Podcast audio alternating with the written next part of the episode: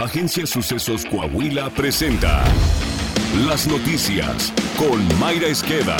La noticia en síntesis. Esto es lo más relevante para empezar.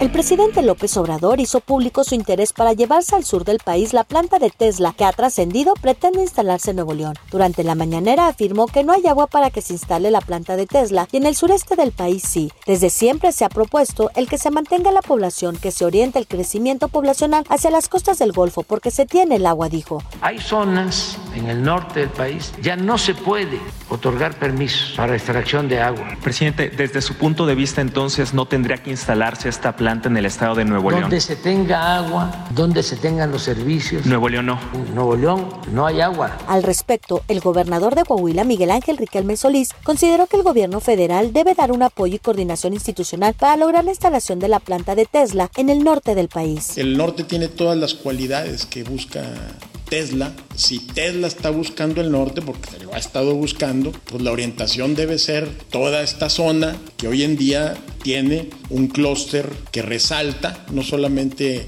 a nivel nacional, sino a nivel mundial.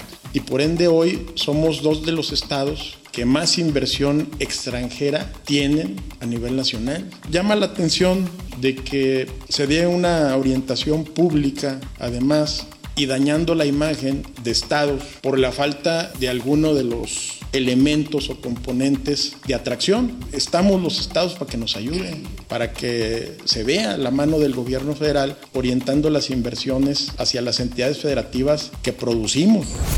La capital de Colima, estado gobernado por la morenista Indira Vizcaíno Silva, es la entidad más violenta del mundo de acuerdo al ranking 2022 de las 50 ciudades más violentas a nivel internacional, presentado por el Consejo Ciudadano para la Seguridad Pública y la Justicia Penal. Pero no solo eso, en 2022, 9 de las 10 ciudades más violentas del mundo fueron mexicanas. Colima, Zamora, Ciudad Obregón, Zacatecas, Tijuana, Celaya, Uruapan, Juárez y Acapulco, la mayoría gobernadas por la 4T. Otro dato preocupante revelado por dicho reporte es que México es el país con el mayor número de ciudades violentas, con 17 de 50 ciudades catalogadas en esa situación. Dicho informe analiza la violencia en las ciudades con más de 300.000 habitantes y sin un conflicto bélico abierto y lleva 15 ediciones consecutivas desde 2009.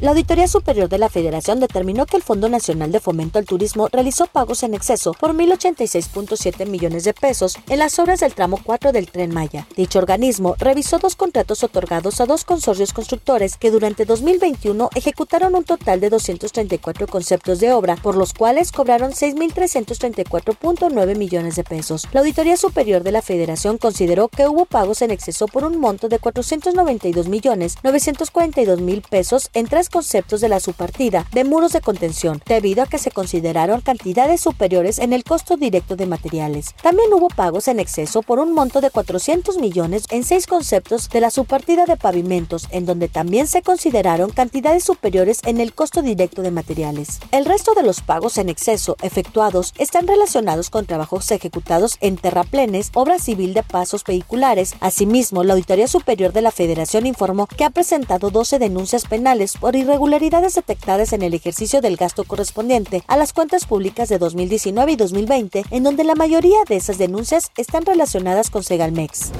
En 2021, el Programa de Producción para el Bienestar de la Secretaría de Agricultura y Desarrollo Rural entregó subsidios por 8.3 millones de pesos a 1.459 personas fallecidas. De acuerdo con el informe de revisión a la cuenta pública 2021 de la Auditoría Superior de la Federación, de la partida correspondiente a subsidios para la producción, se detectó que los apoyos se entregaron a población que incluso había fallecido en 2015 o en 2021. Además, en otros 11.951 casos faltó la ratificación correspondiente de la entrega de apoyo al verificarse el cumplimiento de los requisitos.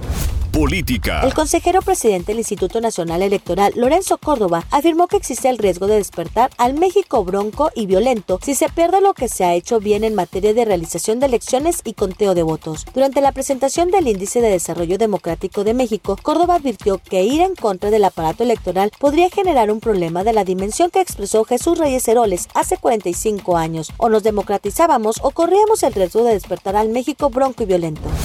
El Partido de la Revolución Democrática de Coahuila entregó a Manolo Jiménez Salinas la constancia de mayoría que lo acredita como candidato a la gobernatura por el PRD, lo que le permitirá ir en alianza con el PRI y el PAN en las elecciones del 4 de junio. Manolo Jiménez agradeció la oportunidad de representar al PRD, con quien aseguró trabajará en nuevos proyectos basados en las necesidades de la gente.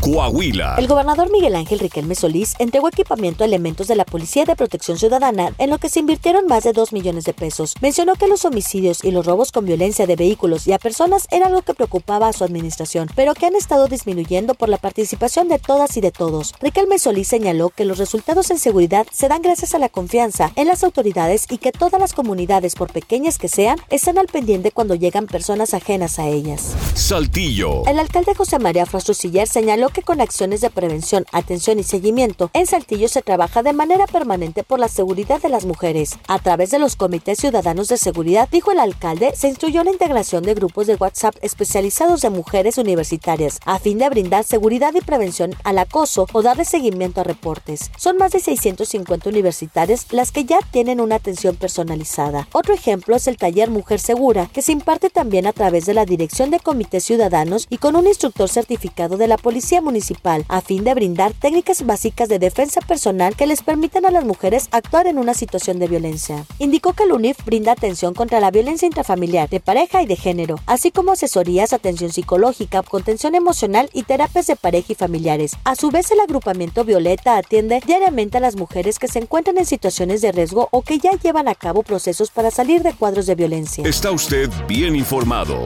Sucesos Coahuila. Síguenos en Spotify, Amazon Music, Apple Podcast, Google Podcast, YouTube, Facebook, Twitter e Instagram.